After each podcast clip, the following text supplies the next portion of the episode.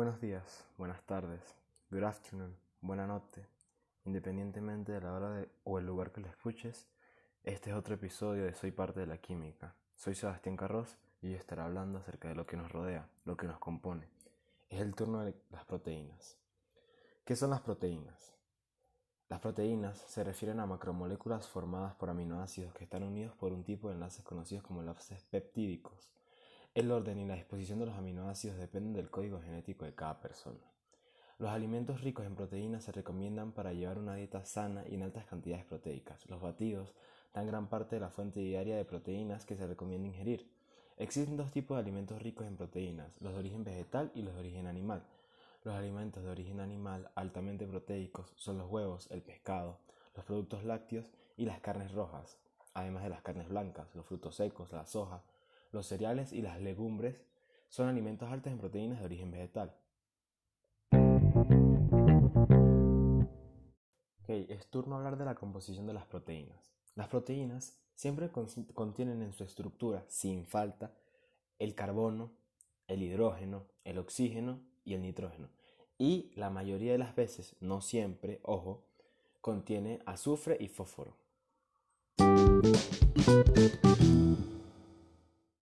Es el turno de las funciones de las proteínas. Las proteínas son imprescindibles para el cuerpo humano y su crecimiento. Algunas de sus funciones son estructural. Muchas proteínas son las encargadas de dar forma, elasticidad y soporte a las células y por tanto a los tejidos, como por ejemplo el colágeno. Inmunológica. Los anticuerpos son proteínas que actúan como defensa contra agentes externos e infecciones que afectan al organismo humano y al de los animales. Función motora. La miocina y la actina son proteínas que permiten el movimiento. Además, la miocina forma parte del anillo contráctil en la división celular.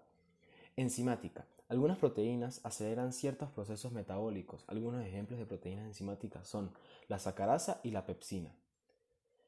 Función homeostática. La homeostasia es el mantenimiento del equilibrio interno de los organismos. Las proteínas con función homeostática junto a otros sistemas reguladores mantienen la regulación del pH de estos organismos. Y función de reserva. Muchas proteínas son fuente de energía y carbono para muchos organismos, por ejemplo la caseína y la ovoalbumina. Ok, es el turno de los tipos de proteínas. Las proteínas son muy importantes para el organismo, ya que participan en todos los procesos que realiza y se pueden clasificar según su composición química. Las, proteínas simples, las proteínas conjugadas y según su forma tridimensional, las proteínas fibrosas y proteínas globulares. Cuando las proteínas son sometidas a altas temperaturas, a cambios drásticos de pH, a la acción de algunos solventes orgánicos, entre otros factores, se desnaturalizan. La desnaturalización es la pérdida de las estructuras secundarias, terciaria y cuaternaria, lo que hace que puede que quede la cadena polipeptídica sin ninguna estructura tridimensional fija. Podría decirse que queda reducida a una estructura primaria.